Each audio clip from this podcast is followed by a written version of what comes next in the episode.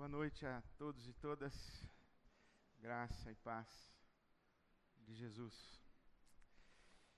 Quero ler a palavra de Deus nessa noite na carta de Paulo aos Romanos, no capítulo 5. Recomendo que você leia depois na sua casa os versículos de 1 a 11 porque leio Romanos 5, apenas o verso de número 8. Quando o apóstolo Paulo diz que Deus demonstra seu amor por nós da seguinte maneira: Cristo morreu em nosso favor quando ainda éramos pecadores. Deus demonstra o seu amor por nós. Cristo morreu em nosso favor quando éramos ainda pecadores. Mais forte, outra tradução diz: Deus prova o seu amor por nós. Na cruz do Calvário, onde Cristo morre por nós, em nosso favor, quando éramos ainda pecadores. Vamos orar mais uma vez? Deus nosso Pai, te damos graças pela tua palavra que está diante de nós.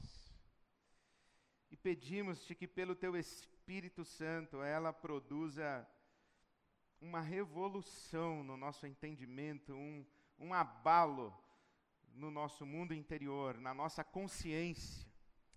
E que a tua palavra aqueça o nosso coração na direção da tua vontade. Para o nosso bem, para a tua glória, nós te pedimos assim, em nome de Jesus. Amém.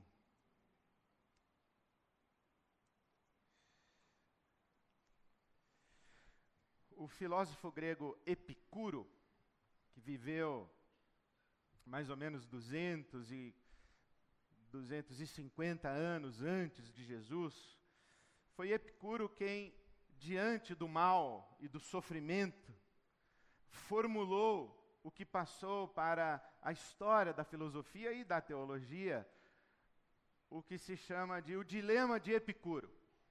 Ele disse que não é possível acreditarmos que Deus seja bom e onipotente ao mesmo tempo. Precisamos escolher um Deus bom mas não onipotente, ou um Deus onipotente, porém não bom. Porque se Deus pode interromper o avanço da maldade e do mal, e se Deus pode impedir o sofrimento humano, mas não o faz, é porque Deus não é bom. Ele é onipotente, ele poderia interromper o avanço do mal. Ele poderia poupar você de sofrer, mas ele não faz. Isto é, ele tem poder. Ele é onipotente, mas não é bom.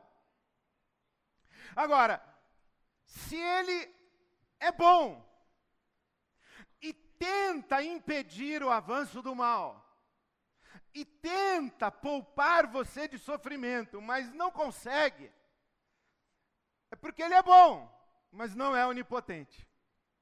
Isto é, ele é bom, ele até gostaria de impedir que o mal se manifestasse, mas ele não consegue, porque, embora sendo bom, não tem poder para conter o mal. Então é Epicuro quem diz: não dá para a gente crer que Deus é bom e onipotente ao mesmo tempo. O que ele está sugerindo é que Deus é uma impossibilidade filosófica uma impossibilidade racional. Porque se é Deus, tem que ser todo-poderoso. Se não é todo-poderoso, não é Deus. E se é Deus, tem que ser bom. Porque se não é bom, não é Deus, é alguma outra coisa, ou mais precisamente o que nós chamamos de diabo. Então, se é Deus, tem que ser bom. E se é Deus, tem que ser todo-poderoso. Mas como não dá para a gente acreditar que Deus é bom e todo-poderoso ao mesmo tempo, Deus é uma impossibilidade filosófica racional, é melhor dizer que Deus não existe. Então, diante do mal, diante do sofrimento, algumas pessoas seguem a lógica de Epicuro e preferem dizer que Deus não existe melhor do que um Deus mau ou um Deus fraco é Deus nenhum. Esta maneira de compreender Deus ainda é atual. E esse dilema de Epicuro, embora tenha mais de dois mil anos, e esteja sendo tratado nas páginas da filosofia e da teologia já há mais de dois mil anos, esse dilema ainda é presente. E numa semana como essa, de, de ação violenta nas mesquitas, de ação violenta nas escolas, uma semana como essa, em que nós nos, nos, nos, deparamos com as forças da natureza que se voltam contra nós e, e que causam, causam, causam mortes. Uh, nós falamos, bom, por que, que Deus não impede isso? Por que, que Deus não interrompe o mal? E isso é muito atual. Mas é uma pena que as pessoas não olhem para a Escritura Sagrada. E eu tenho, com todo respeito e consciente da minha pequenez, eu tenho esse lamento de que Epicuro viveu antes de São Paulo apóstolo.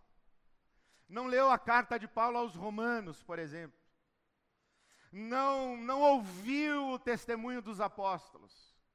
Lamento muito que Epicuro não tenha sido testemunha da, da vida, da morte, da ressurreição de Jesus. E que o Evangelho não tenha chegado a ele para interpelar a sua consciência, para iluminar a sua consciência. Assim como lamento que o Evangelho nem sempre chega, ou pelo menos esse Evangelho que eu creio, nem sempre chega ao coração daqueles que têm dilemas com Deus diante do mal e do sofrimento. Eu me identifico muito com os ateus, com os agnósticos, com as pessoas que têm crise de fé, porque como disse John Stott, esse teólogo anglicano inglês, ele disse: crer é também pensar. E foi pensando que Epicuro, por exemplo, chegou à conclusão de que a fé era uma impossibilidade inteligente. Nós temos na, nas mãos a palavra de Deus, nós temos o Evangelho nós temos a revelação. Essa revelação e esse testemunho a respeito de Jesus Cristo, nosso Senhor, esse testemunho dos apóstolos, ali no primeiro século, no segundo século da, da era cristã, esse testemunho a respeito de Jesus que, que atravessou que atravessou a consciência religiosa do Império Romano, que rasgou no meio a filosofia grega daquele tempo, daquela época. Eu, eu vejo o apóstolo Paulo em Atenas, na Grécia, disputando nas praças com os filósofos. Eu vejo o apóstolo Paulo que estava nas praças e, à medida em que ele disputava com os filósofos, ele foi convidado ao Areópago, como se fosse um, uma reunião de elite filosófica. Venha falar conosco, venha debater com os nossos melhores filósofos aqui na Grécia, no Areópago. E o apóstolo Paulo vai. E o que ele fala? Ele fala a respeito de Jesus Cristo crucificado e ressurreto. O absurdo dos absurdos. O apóstolo Paulo diz assim: Nós temos um Deus crucificado um Deus que morreu crucificado. O nosso Deus, ele se fez carne, ele se fez um de nós. ele assumiu a forma humana e, em forma humana, sofreu, padeceu, foi morto e a morte mais escandalosa, horrorosa, vergonhosa, foi morto na cruz. O nosso Deus é o Cristo crucificado e isso é um absurdo, porque Deus não pode morrer. E se Deus morre é porque um Deus mais poderoso o matou. Mas vem o cristianismo e diz assim: não, Deus morreu. Jesus Cristo é Deus em carne, e ele morreu na cruz do Calvário, e não foi um outro Deus que o matou, foram mãos humanas que o mataram. Não é possível, é absurdo, é absurdo um Deus que morre, é absurdo um Deus que morre por mãos humanas, e esse é o Evangelho. O apóstolo Paulo escreve à igreja de Corinto no capítulo 2 e diz assim, da sua carta, ele diz assim: Entre vocês eu não quis saber absolutamente nada, exceto Jesus Cristo e ele crucificado. E Paulo diz: essa mensagem do Cristo crucificado é um escândalo, é uma loucura loucura para os judeus, é uma loucura para os gregos, para os gentios, é um escândalo. Jesus Cristo crucificado é um escândalo. Escândalo em que sentido? É uma loucura, é um absurdo. Não cabe na mente humana um Deus que morre crucificado. E Paulo diz: e, e morreu e ressuscitou, está vivo.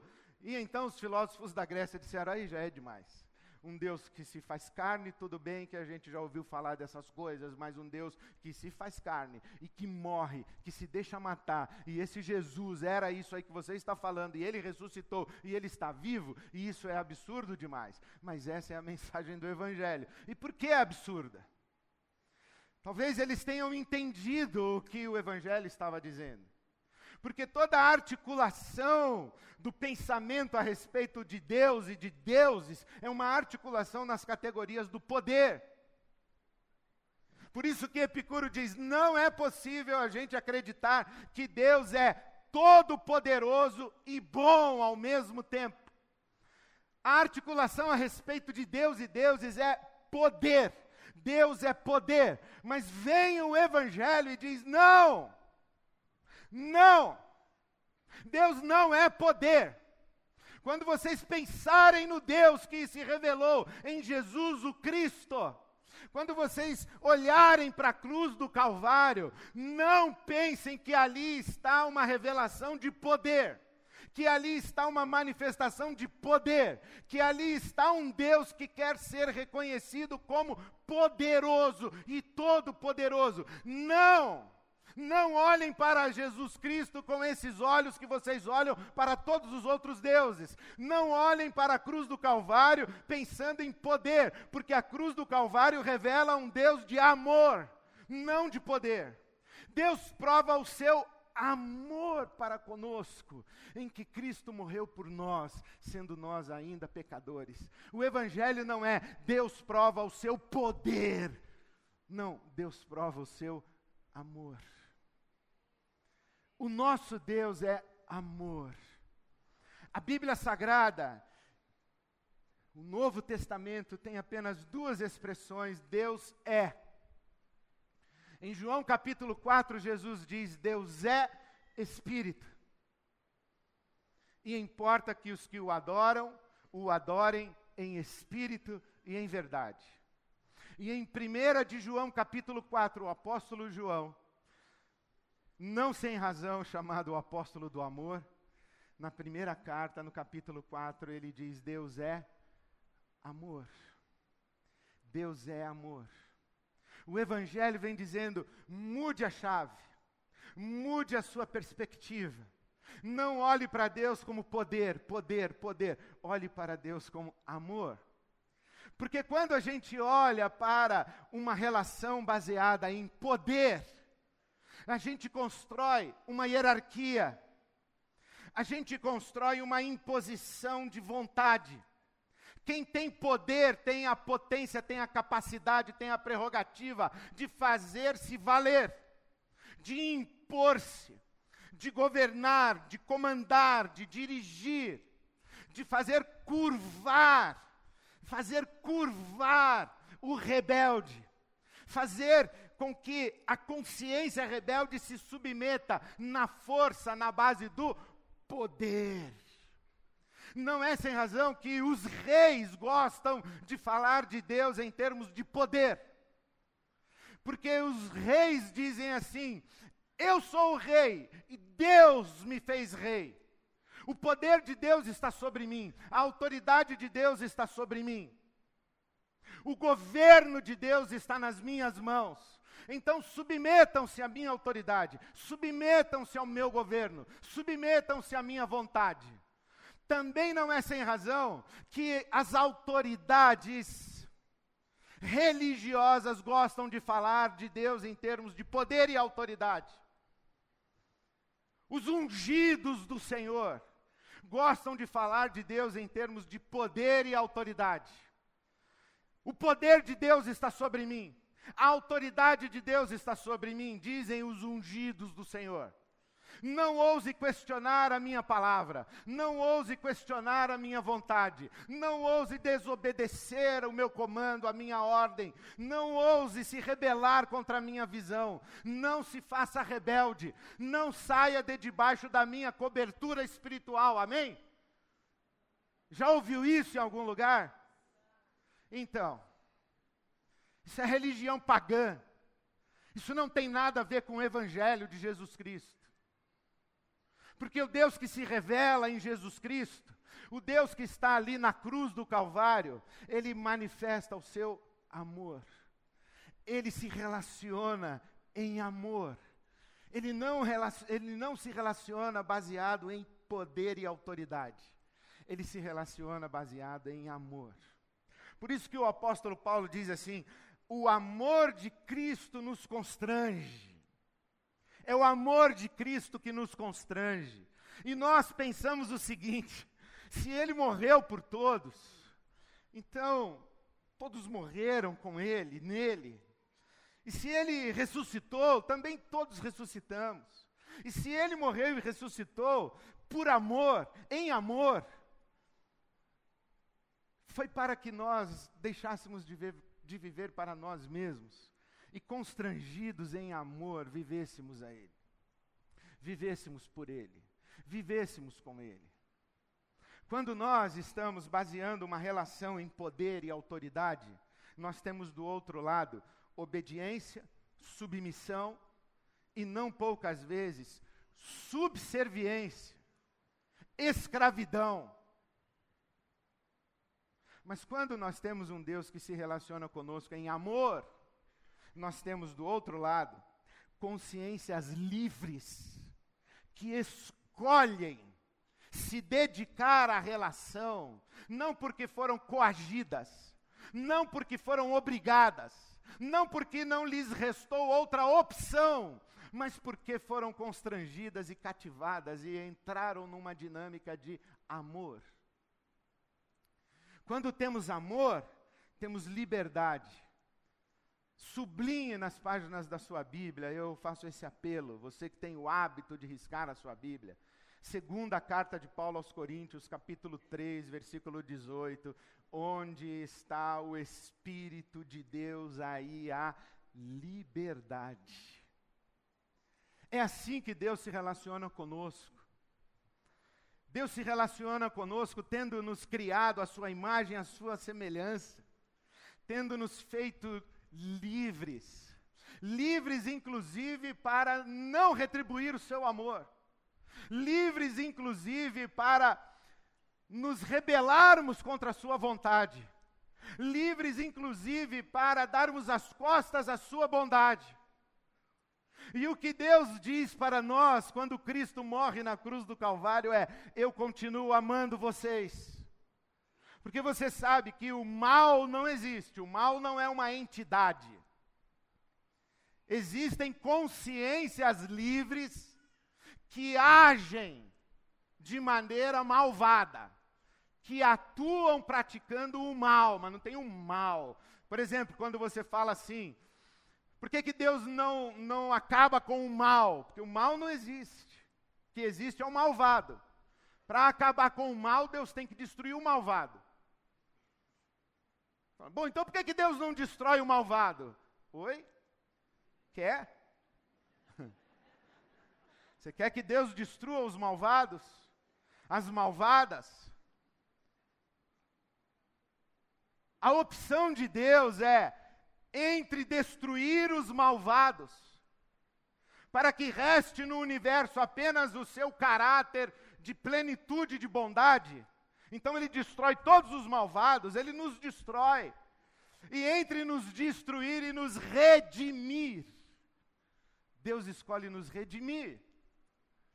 E enquanto nos redime, e enquanto está nos redimindo, sofre o mal que fazemos contra Ele.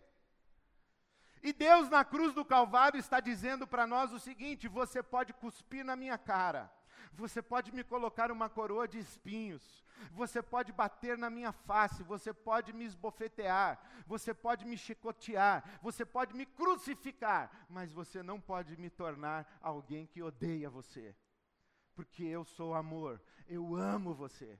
E quando você estiver me crucificando, você vai ter que olhar nos meus olhos e você não vai encontrar outra coisa senão uma declaração de amor. Eu te amo. É isso que é a cruz do Calvário. A cruz do Calvário é a expressão do amor de Deus por nós.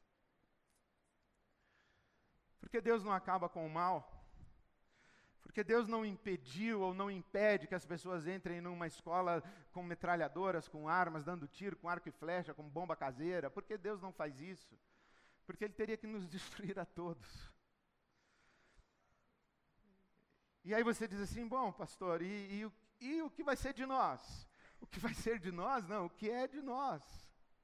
Nós temos essa revelação de que Deus é amor. Pare de pensar em Deus como poder Pense em Deus como amor. Amar dói. Não existe amor sem dor. Amar dói. Especialmente quando as pessoas que nós amamos fazem descaminhos caminhos de autodestruição. Amar dói. Porque nós percebemos as pessoas se autodestruindo. E poderíamos então pegá-las pelos cabelos, trazê-las para casa, amarrá-las na cama, prendê-las num quarto, acorrentar essas pessoas para que elas não façam mal contra si mesmas. E nós estaríamos exercitando o nosso poder, mas não conseguiríamos cativar os corações dessas pessoas. Amar dói, especialmente quando as pessoas fazem descaminhos e destroem não apenas as suas próprias vidas, mas quando elas voltam à sua potência destrutiva, não apenas contra si mesmas, mas também contra nós. Elas nos ferem, elas nos agridem com as suas palavras, com as suas posturas, com seus comportamentos, com as suas violências, com as suas é, decisões equivocadas. Elas fazem coisas que nos machucam. E nós não podemos medir força para ver quem é mais poderoso. Não podemos seguir o ditado que diz quem pode mais chora menos. Porque o nosso Deus não está medindo força com ninguém. O nosso Deus está cativando em amor, está interpelando em amor, está olhando para nós dizendo: Eu te amo. Por isso que Jesus falou: quando alguém ferir a sua face, ofereça outra. Continue olhando, dizendo: Você não vai conseguir me fazer odiar você. Porque o amor de Deus já entrou no meu coração. Eu não estou medindo forças para saber quem é mais poderoso. O meu jogo é outro, é saber quem ama mais. E nesse quesito de qual é o Deus que ama mais, o jogo já está vencido porque a cruz do Calvário deixou bem claro quem é o Deus que é amor. Bom, e como é que a gente vive? Ainda bem, eu falei que uma pena que Epicuro não leu a carta aos Romanos, mas a gente pode ler. A gente pode ler Romanos capítulo 8, por exemplo. Se você virar a página da sua Bíblia, uma página só, você chega no capítulo 8 de Romanos. E Paulo diz assim no versículo 18: Considero que os nossos sofrimentos atuais, enquanto Deus está nos redimindo, nossa redenção ainda não está completa, nós não chegamos ainda no céu. Os nossos sofrimentos atuais não podem ser comparados com a glória que em nós será revelada. Romanos 8, 18. Romanos 8, 19. A natureza criada, o mundo em que vivemos, aguarda com grande expectativa que os filhos de Deus sejam revelados. Isto é, aguarda a natureza criada, aguarda a finalização, a plenitude da nossa redenção. Pois ela, ela, a natureza criada, versículo 21 de Romanos 8, será libertada da escravidão da decadência, dessa condição onde o mal está se manifestando, onde o sofrimento está presente. A mesma criação, a natureza criada, será libertada recebendo a gloriosa liberdade dos filhos de Deus. Romanos 8, 22. Sabemos que toda a natureza criada geme até agora, como em dores de parto. E não somente isso, nós também gememos. Nós também. Mas nós gememos não como quem não tem esperança, não como quem está à deriva, não como quem está abandonado ao sofrimento e exposto sem defesa ao avanço do mal. Nós temos os primeiros frutos do Espírito Santo. E o Espírito Santo em nós recolhe os nossos gemidos, as nossas aflições, as nossas dores, as nossas angústias. E no versículo 26, Romanos 8, 26, o Espírito Santo intercede por nós.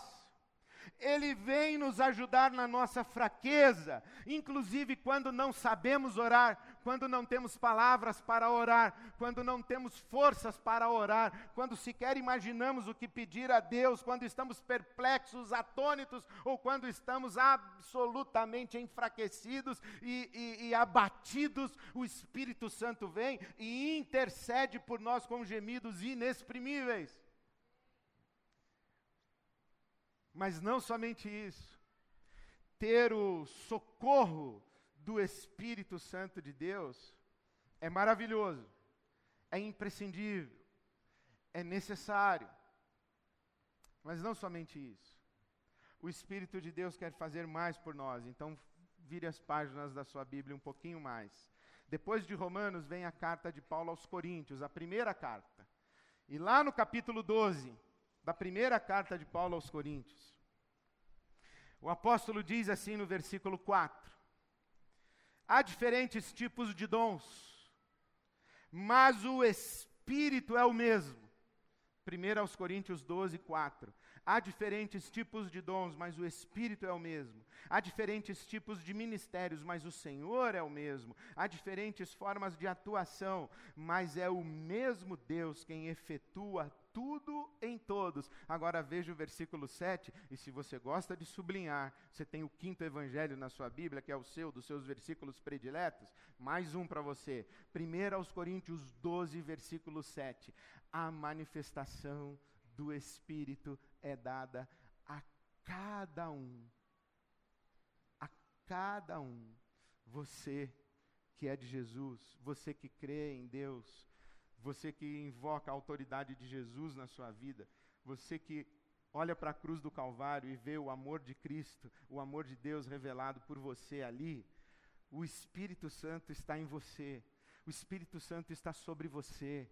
O Espírito Santo quer se manifestar para você. O Espírito Santo quer se manifestar em você. O Espírito Santo quer se manifestar através de você. A manifestação do Espírito é dada a cada um para o proveito de todos nós, para o proveito comum.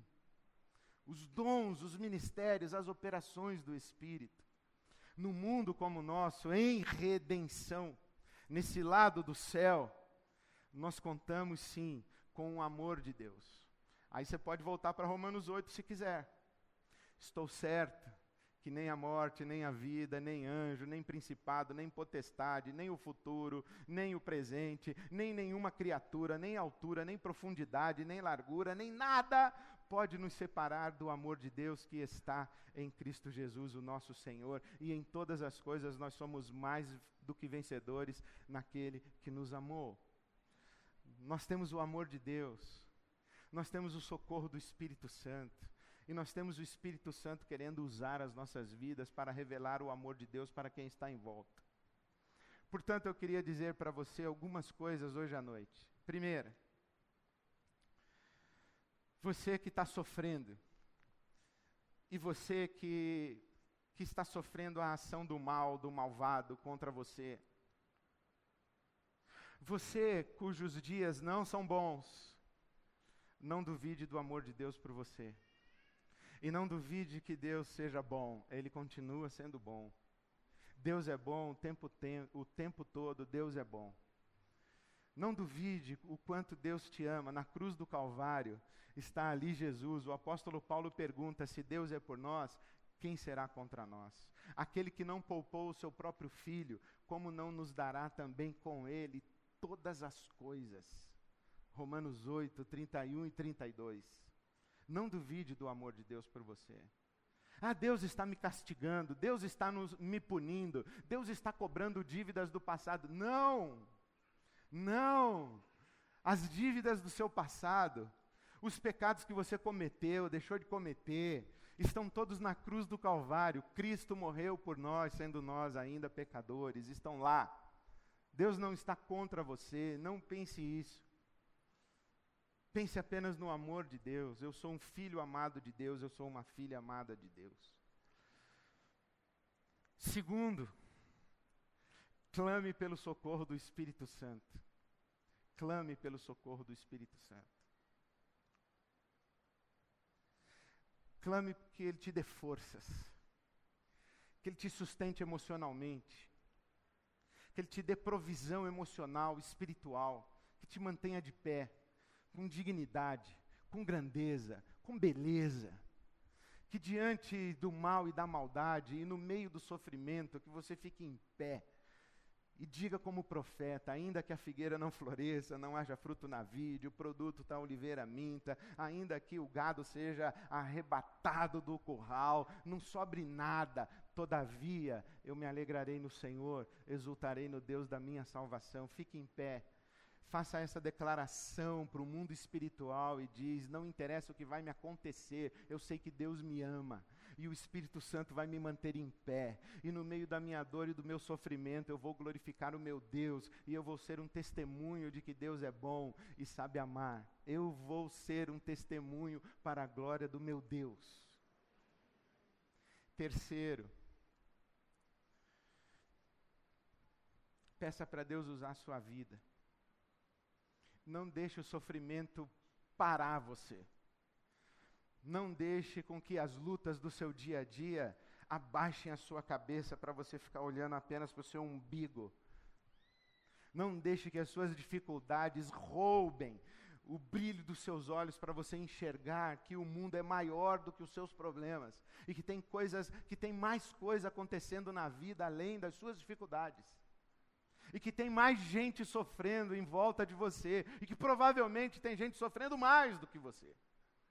Peça para Deus usar a sua vida. Uma coisa é quando você está sofrendo e chega alguém todo bronzeado, todo feliz, acabou de ter aumento, foi promovido e diz que vai orar por você. Outra coisa é quando você está sofrendo e chega alguém com lágrimas nos olhos e diz assim: Eu sei o que você está passando, mas não duvide do amor de Deus. Eu sei o que você está passando, e eu sei que é difícil permanecer em pé num momento como esse da sua vida. Mas é possível, porque o Espírito Santo de Deus nos fortalece e intercede por nós, nos ajuda da nossa fraqueza. Eu estou aqui em pé. E eu vim aqui dar a mão para você, te abraçar, dizer: você não está sozinho, você não está sozinha. Deus está conosco aqui. Eu vim aqui na força e no poder do Espírito para dizer o quanto você é amado, o quanto você é amada por Deus. Peça para Deus usar a sua vida. Não fique apenas clamando pelo socorro do Senhor. Clame pela unção do Senhor.